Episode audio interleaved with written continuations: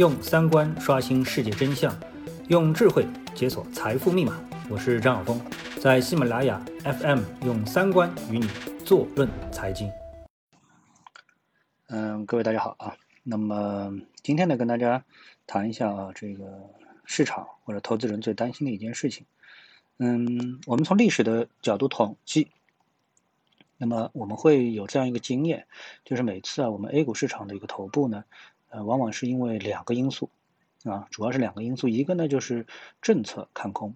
就这个政策啊，管理层觉得，呃，这市场啊现在涨太高了，啊，呃，个股的这个涨幅太疯狂了，泡沫太严重了，啊，总之呢，这个管理层看不惯啊，这个市场现在的这个高度，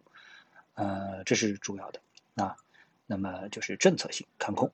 啊，那么看空之后呢，那必然会做空。啊，所以呢，这个时候呢，这个政策呢会推出一系列的这个做空的政策，比如其中最主要的就是增加筹码供应，那就是新股发行啊。所以呢，每次市场的一个头部啊，基本上呢都脱不离不了这样的一个呃巡回啊轮回，就是政策先看空，然后政策再做空啊。那么，嗯，这次呢，我们说这个政策呢它不是绝对的看空，但是呢，政策呢提早。啊，我们说这个五幺七八行情的这样一个阶段啊，释放出了这么的一些看空的信号，啊，嗯，特别是一开始大家比较紧张的这个查配资，啊，然后呢就是调查违规资金入市，啊，那么这两项呢都是之前啊我们说牛市行情当中啊，或者是股市行情当中，甚至于不管股市是这个涨还是跌，都会实施的一些啊措施。当然，啊下跌的呃这个看。啊，政策看空市场的时候，力度会更大一点啊。那么这是两项，然后呢，呃，真正的做空的政策呢，就是发行新股。当然，这次的发行新股和过去呢也有所不同啊。那么过去发行新股呢，当然有这个强烈的融资的啊这个需求啊。那么这次发行新股呢，其实是在融资的需求上是更强烈啊。所以我们看到我们印象比较深刻的几只新股啊，像这个汉武纪啊。呃，像这个中芯国际啊，还有呢，马上要发行的蚂蚁集团啊，那么这个呢，既吸引眼球，同时呢又有巨大的体量，啊，未来可能还有像中茶集团做茶叶的啊，一听啊，中字头的盘子就不会小，对吧？那么我们现在能看到的这三家公司，寒武纪一个一千亿的市值，今天涨了百分之三十，啊，那么中芯国际今天是下跌的，但依然有五千八百亿的市值啊，相当于六千亿市值，那么蚂蚁集团呢？嗯，据市场估值，在两千亿美元美金到三千亿美金之间啊，有可能超过茅台两万亿人民币的这个市值。那么加在一起的话，多少就要将近两万七千亿人民币的市值啊。那么这个市值其实是相当的啊，相当的呃不少啊。那么特别是这个蚂蚁集团的这个上市，那么下啊，应该说是让很多的普通投资者觉得一件很可怕的事情啊，觉得是一件很可怕的。那么这些事情加在一起啊，那让我们的这个投资者就非常担心，我们的股市能顶住啊，能顶住啊，能顶住这样的一种压力啊。从历史的经验来看呢，呃，市场在这个位置上面出现啊宽幅震荡，这是起码的啊，甚至于呢有可能会夭折一个牛市，因为什么？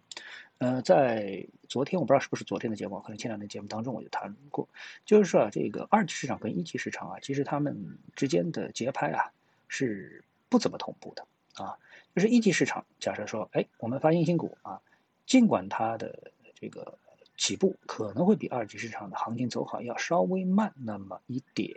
啊，或者慢那么一段时间，但是一旦启动之后啊，呃，也是势不可挡。啊，基本上是对二级市场的行情就属于是不管不顾啊，管你涨还是跌啊，还是跌得很厉害啊，只要啊这个管理层的领导不发话啊，或者说管理层不发话说停啊，或者是慢啊，那基本上啊呃就会这么一直发下去啊，一直发到二级市场受不了。那么所谓的受不了，也是在市场跌了相当大幅度之后所体现出来的受不了啊，不是说一跌就开始受不了啊，不是这么回事情。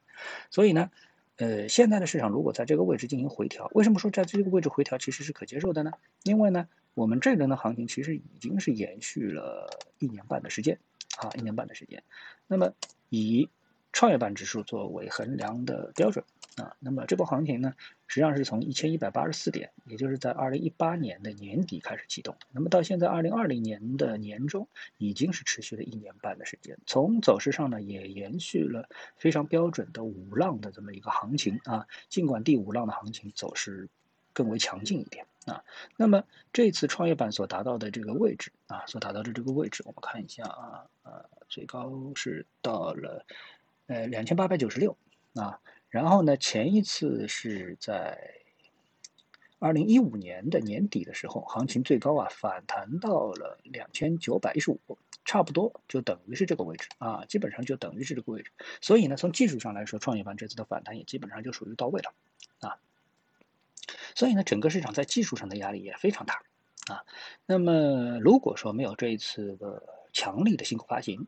那我感觉呢，整个市场突破啊，这个创业板的两千九百点继续上行，然后呢去攻击啊这个五幺七八点的啊五幺七八点的呃这个创业板的四千零三十七点的这个位置啊，我觉得应该说也是非常正常的一件事情。但是现在我不敢有这样一个期望了啊，因为呃谁都知道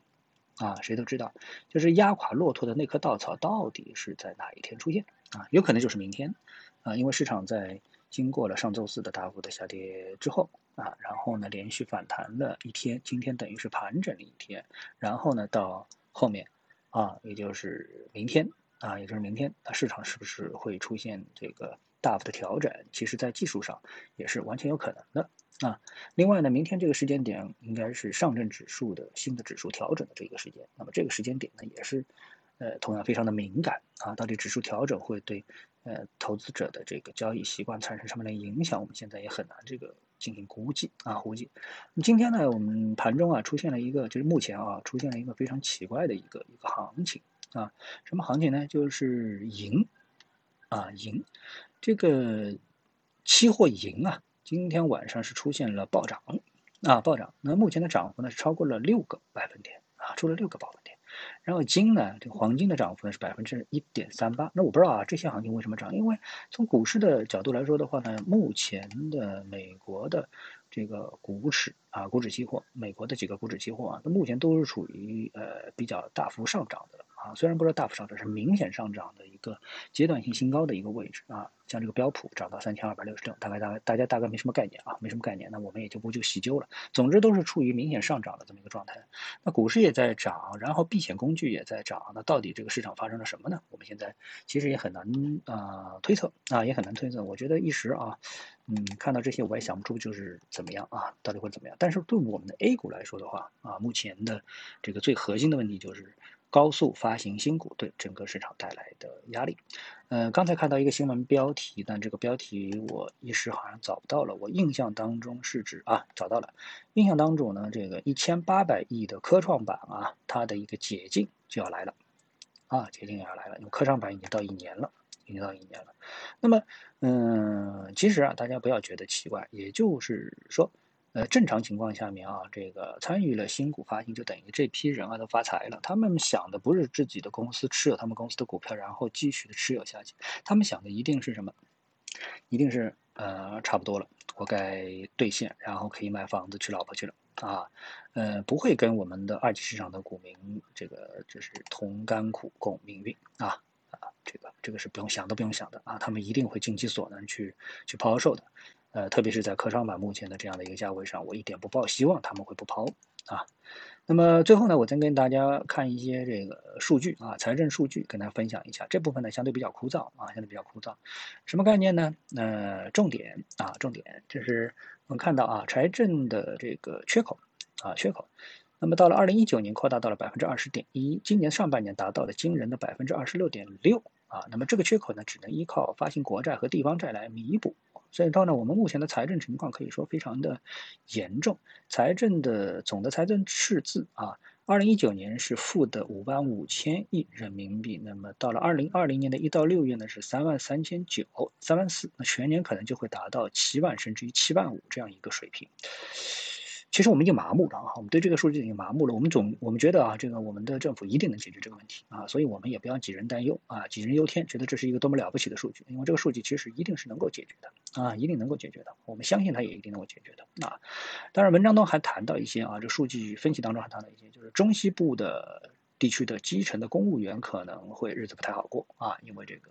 财政支出嘛，他们的钱都是要开靠财政拨款的。如果钱不够的话，他们是不是会面临很大的一个压力呢？等等之类的啊。总之呢，呃，目前的数据。啊，财政数据也好，经济数据也好，并不支持我们目前的这样一个牛市。但是我们市场的钱多啊，所以像黄金、白银都上涨了。我觉得这些都也能够理解啊，包括房子也都能理解啊。嗯，但是呢，这个新股发行速度太快，这个是股市目前上涨的这个主要的压力。这一点呢，我相信呢，大家是稍微谨慎一下啊，好不好？那我们今天呢，就跟大家交流一些这样的信息啊，那么希望对大家有所帮助。好，我们再见，我们下次节目时间再见。